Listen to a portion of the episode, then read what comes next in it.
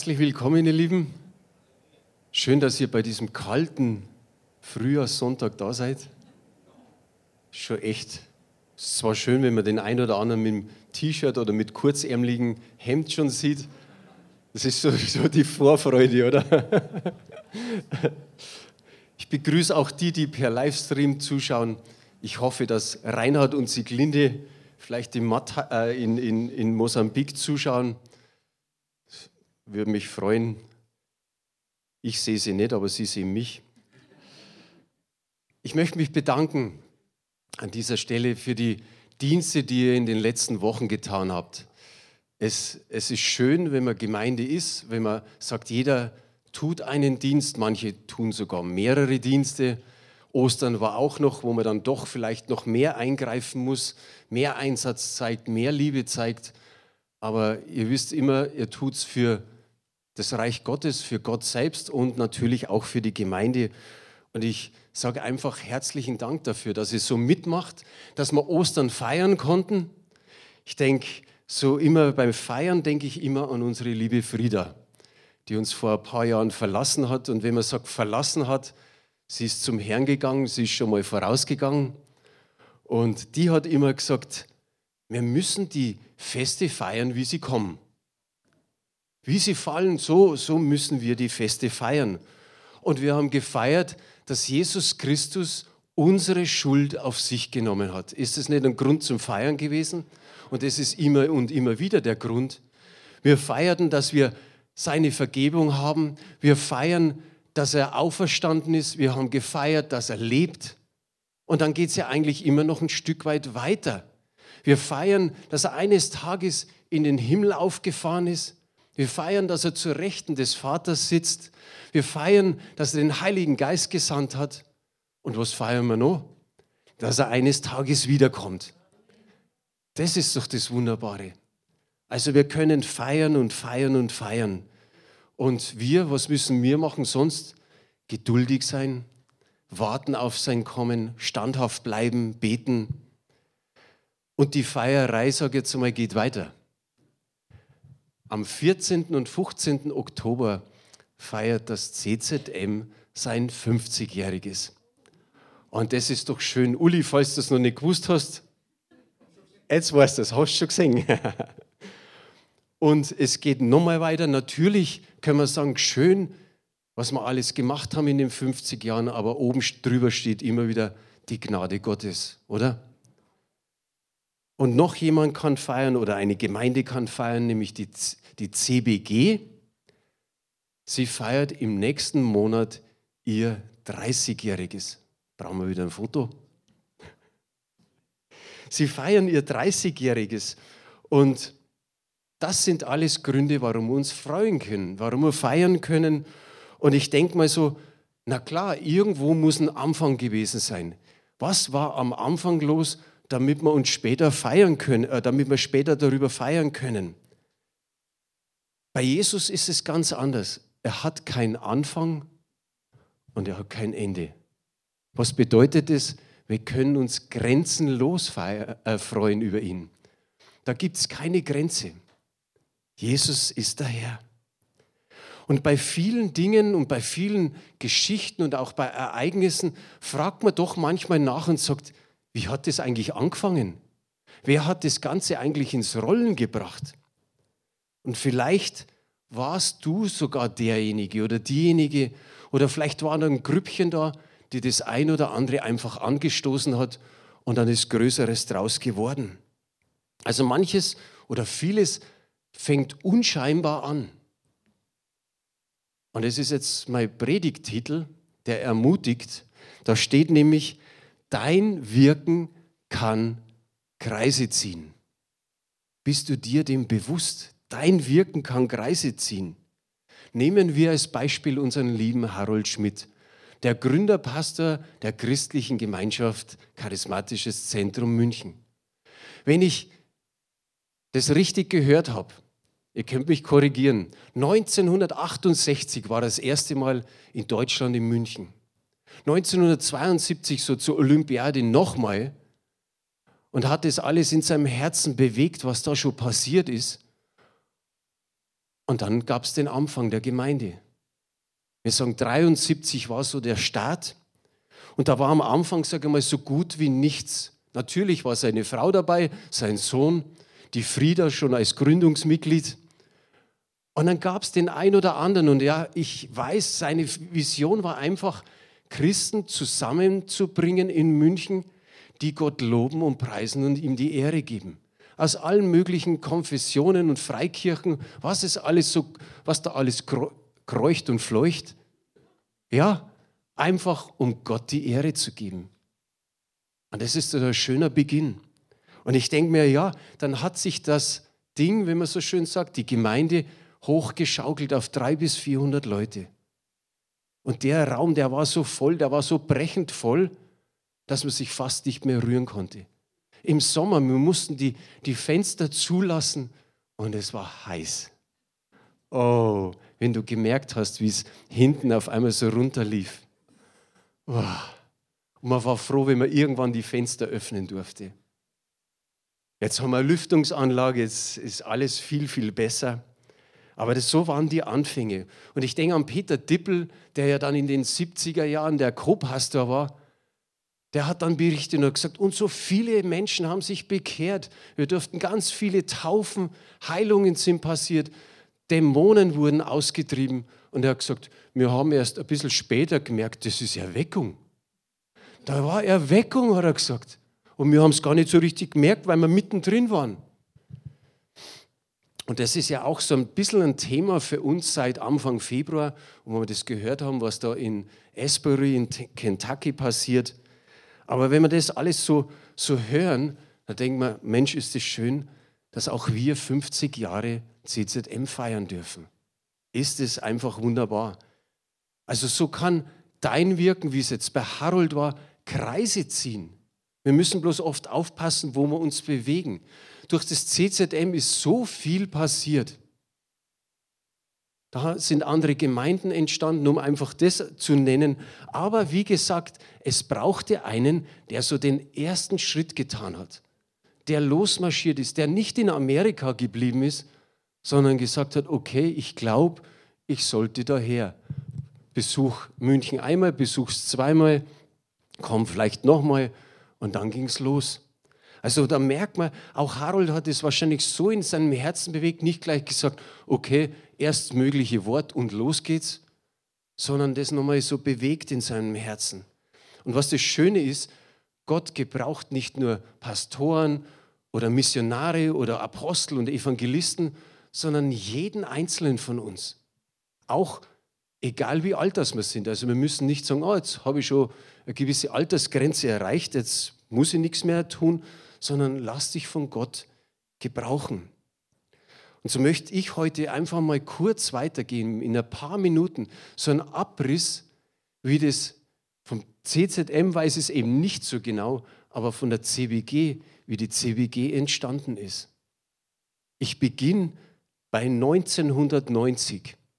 Elisabeth und ich waren schon hier und wir lernten ein brasilianisches Ehepaar kennen, und die hießen Marcio und Josiane. Und er war über Siemens drei Jahre in München. Und dann sind sie wieder zurückgegangen nach Curitiba in Südbrasilien. Und dann haben die beiden gemeint, wenn wir wieder zurückgehen, ihr müsst uns besuchen.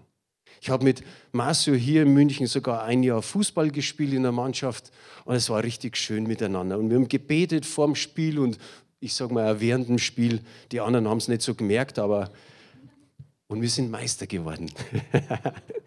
Aber dann habe ich ihnen einfach, wie wir sie besucht haben in Curitiba, das war im Januar 92, haben wir ihnen so mitgeteilt, ich möchte gerne den Jorginho kennenlernen, der brasilianische Nationalspieler, Captain der brasilianischen Nationalmannschaft.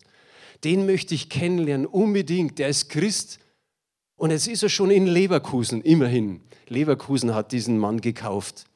Und ich habe gesagt, wäre es schön, wenn Bayern ihn kauft. Bayern München müsste den kaufen, dann wäre er schon in München, dann wären die Chancen größer, dass ich ihn kennenlerne. Na gut, es hat eine Zeit gedauert. Wir sind noch da im Urlaub eben gewesen. Und dann sage ich kurz bevor wir wieder zurückgeflogen sind nach München, sage ich zu Elisabeth, Was würdest du jetzt sagen, wenn Gott sagt, geht nach Brasilien, geht zu den Brasil Brasilianern?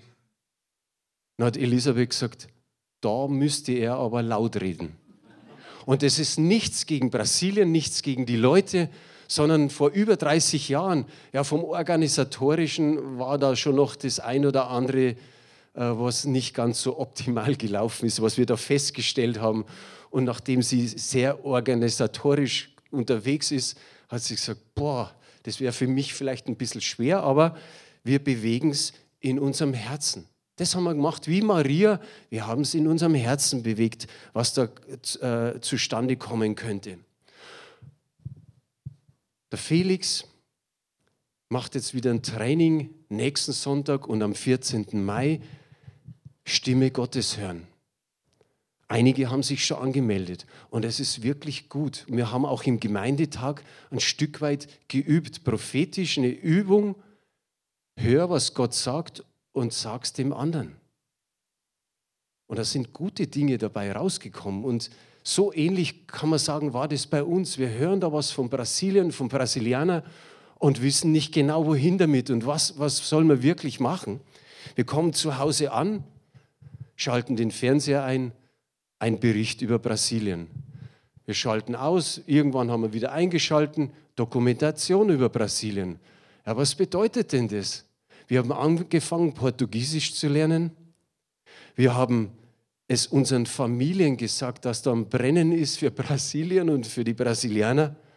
Und wir haben an Reinhard gefragt, du bist Missionar, wie geht denn das und, und was sollen wir machen? Und er hat einfach gesagt, bewegt es weiter in eurem Herzen, betet, schaut noch, wartet ab, schaut, ob noch Impulse kommen und so weiter. Er hat uns gute Tipps gegeben. Unsere Familien haben schon gesagt, wow, ich glaube, die sind irgendwann mal weg. Und dann ist es nicht mehr im Januar 92, sondern August 92 und der FC Bayern kauft den Jorginho. Meine Eltern sind in diesem August, Ferienmonat, mit unseren beiden Töchtern nach Rosenheim gefahren, auf dem Bauernhof, und haben da die Ferien mit ihnen verbracht. So hatten wir, Elisabeth und ich, sturmfreie Bude. Wir sind natürlich immer in Gottesdienst gegangen, aber eines Samstagsabends ruft mein Papa an und sagt, es gibt ein bisschen Unstimmigkeiten mit deinen Töchtern, holt sie ab. Papa, wann? Morgen, so gegen Mittag. Kommt zum Mittagessen und dann holt sie ab. Wir fahren dahin, kommen an und alles hat sich schon wieder gelegt. Wir haben Mittag gegessen. Mein Papa hat gesagt, passt schon wieder, fahrt heim. Wir hatten damals noch einen Abendgottesdienst. Da sind wir in den Abendgottesdienst gegangen und sitzen da, wo der Uli sitzt, so ungefähr. Und dann sagt meine Frau kurz vor dem Gottesdienst: Schau mal dahinter, da sind Brasilianer. Und ich sage bloß zu ihr: Woher willst du wissen, dass das Brasilianer sind? Ich habe mich gar nicht umgedreht. Da sagt sie: Schau halt selbst. Ich drehe mich um und sage: Das ist der Jorginho. Er kam mit seiner ganzen Familie. Wir haben uns vorgestellt, also er musste sich eigentlich nicht mehr vorstellen, aber dann haben wir ausgemacht, gehen wir zum Essen und dann unterhalten wir uns.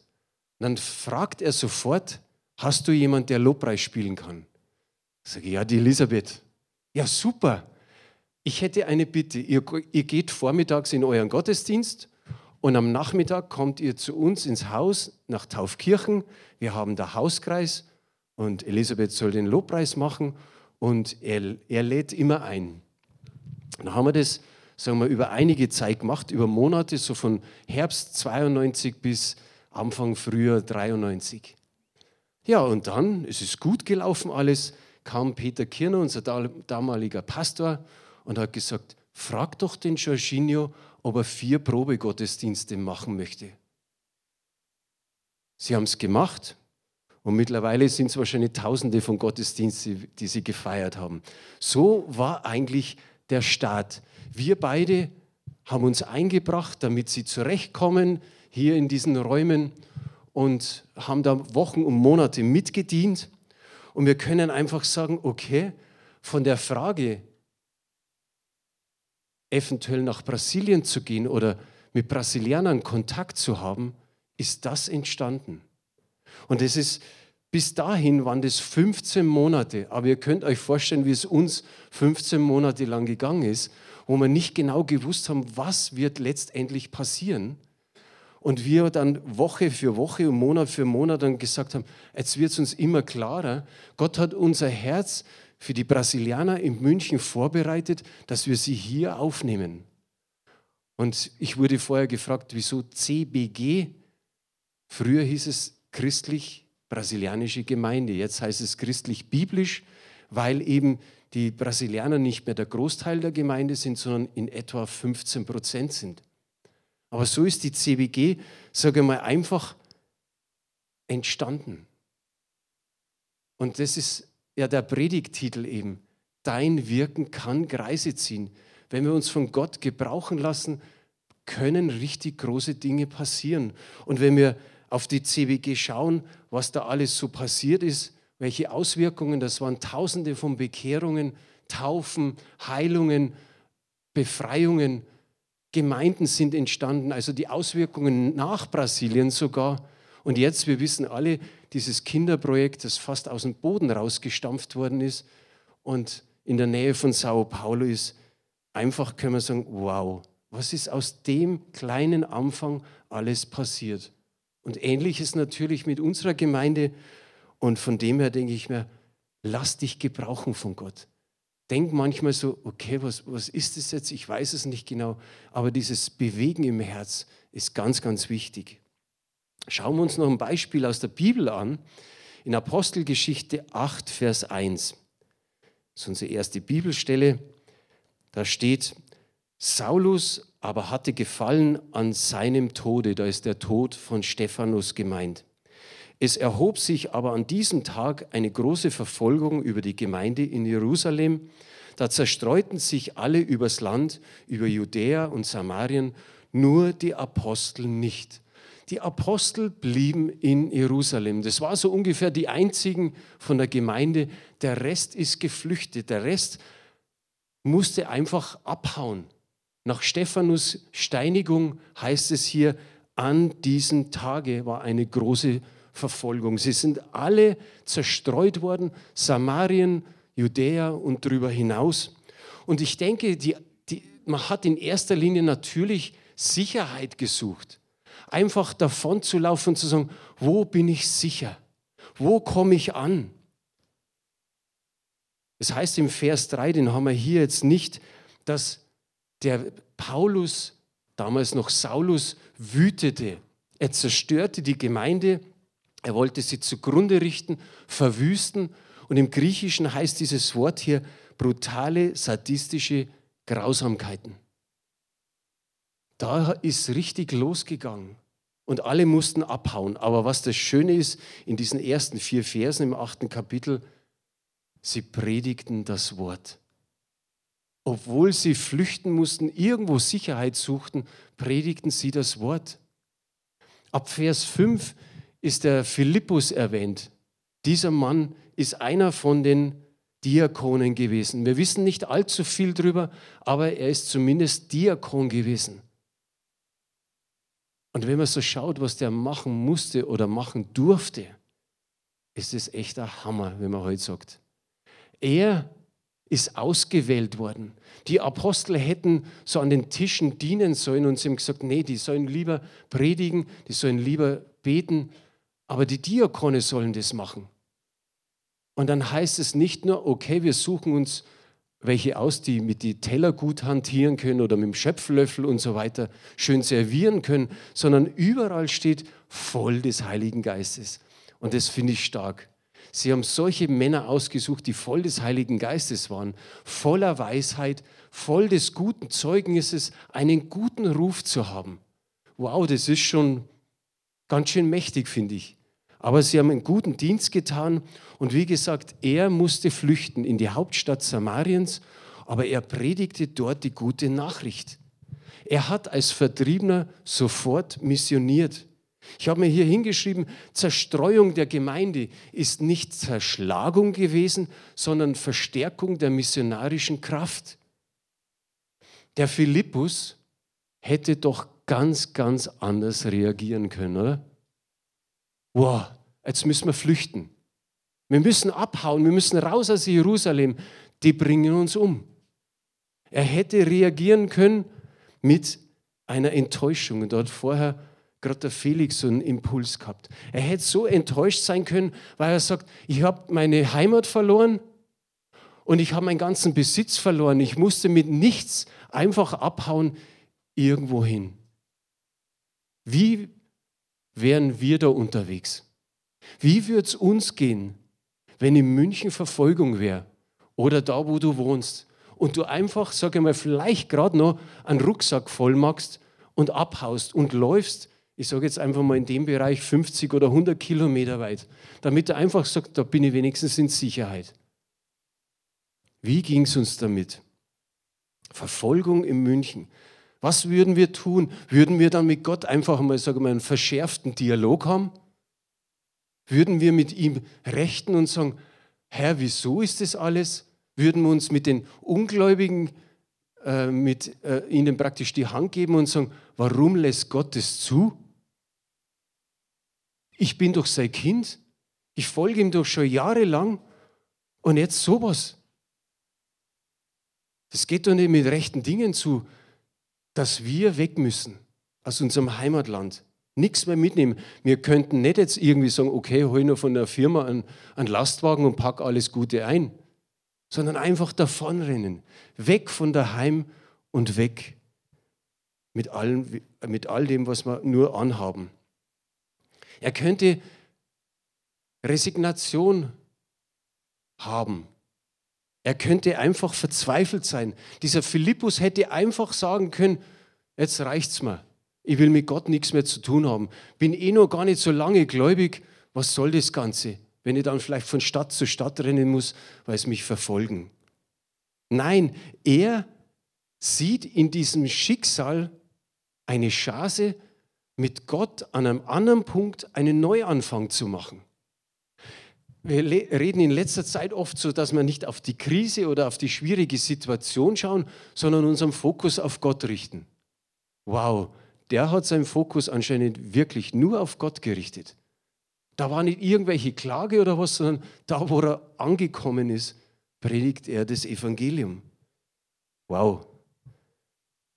Und das in, in der Hauptstadt Samariens. Und darum sage ich, unser Wirken oder auch sein Wirken jetzt zieht Kreise, kann Kreise ziehen.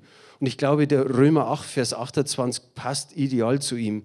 Da steht, das eine aber wissen wir, wer Gott liebt, dem dient alles, was geschieht, zum Guten. Dies gilt für alle, die Gott nach seinem Plan und Willen zum neuen Leben erwählt hat.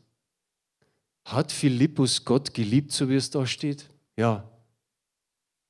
Und all das, was geschehen ist, hat ihm zum Guten gedient. Dann geht es in diesem Kapitel in den Versen 6 bis 8 weiter und wir erleben, die Samariter sind aufnahmebereit. Sie hören das Wort gern, sie lassen sich taufen und es geht Stück für Stück weiter. Und es ist eigentlich das Schöne, weil man sagen kann, ja, Jesus war ja auch schon mal da dort. Der hat mit der Samariterin am Brunnen geredet.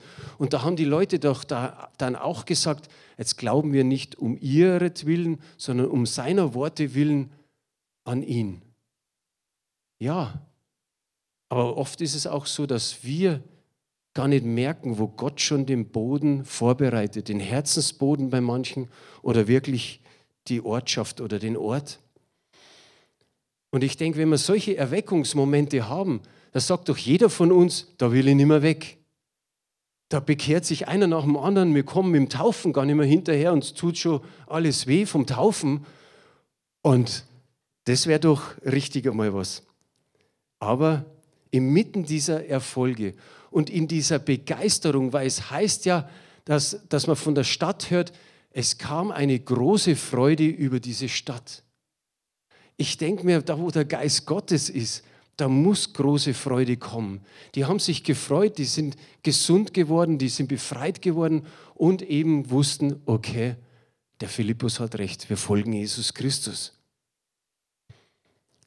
Und dann steht in der Apostelgeschichte, aber 8, Vers 26, Aber der Engel des Herrn redete zu Philippus und sprach, steh auf und geh nach Süden auf die Straße, die von Jerusalem nach Gaza hinabführt und öde ist. Boah, da wo Erweckung ist und dann kriegst du eine Botschaft, geh da hin, wo es öde ist. Da, ist, da wird nichts los sein, wo es öde ist, so ungefähr. Das sind doch die ersten Gedanken. Das sind ungefähr 80 bis 100 Kilometer weg gewesen. Äh, wer weiß, ob er die eventuell zu Fuß gehen musste oder vielleicht mit dem Esel. Aber so eine Strecke äh, einfach dann vor sich zu haben und zu sagen, da ist öde und da soll ich hin. Wir lesen von ihm nichts, dass er überlegt hat, sondern der Engel hat gesprochen und er ist gegangen. Das ist das Schöne. Er wusste mehr nicht, das war sein Auftrag, geh da hin, auf diese Handelsstraße. Und dann kommt das nächste schon, der Heilige Geist spricht jetzt. Ich habe mich schon oft in dieser Geschichte gefragt, wieso kurz vorher der Engel und jetzt spricht der Heilige Geist. Die widersprechen sich ja nicht, das ist schon mal gut. Und vielleicht, weil noch im Alten Testament und bis hin äh, oft äh, eben bis zur Apostelgeschichte öfter Engel da waren, aber später halt mehr der Heilige Geist und die stehen sich ja nicht im Weg, sondern auch heute kann der ein oder andere Engel mal dastehen und vielleicht dir irgendwas sagen oder sich zeigen. Aber auf alle Fälle spricht hier der Heilige Geist und er sagt, halte dich an den Wagen, der da jetzt kommt. Und da saßen Äthiopier drauf. Saßen Äthiopier drauf und der liest Jesaja 63. Natürlich äh, Jesaja 53 und damals gab es keine Kapitel, aber er hat aus dieser Passage gelesen und dann fragt ihn der Philippus, weißt du überhaupt, was du da liest? Und er sagt, wenn es mir keiner erklärt, und er springt, das war sein Auftrag, er springt auf den Wagen, er liest mit ihm, er erklärt ihm, dass es da um Jesus geht. Der Äthiopier gibt sein Leben Jesus, er sagt, ich glaube an ihn. Er fragt ihn auch, was hindert dich? Hier ist ein Haufen Wasser, also nicht ein Haufen tiefes Wasser. Komm, kannst du mich taufen? Und er tauft ihn. Und kurz darauf ist der, der Philippus entrückt irgendwo hin. Mehr wird nicht gesagt in dieser Geschichte, aber was tut der Äthiopier? Er zog fröhlich seine Straße. Was haben wir gerade über die Hauptstadt Samariens gesagt?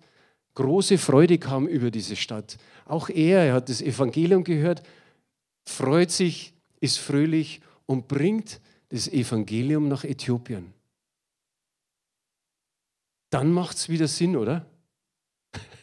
Wenn man sagt, man ist weg von dieser, von dieser Massenerweckung in der Hauptstadt Samariens und man wird hingeschickt, da wo ein Einzelner ist. Und das finde ich ist einfach wunderbar. Der Kreis wurde wieder erweitert.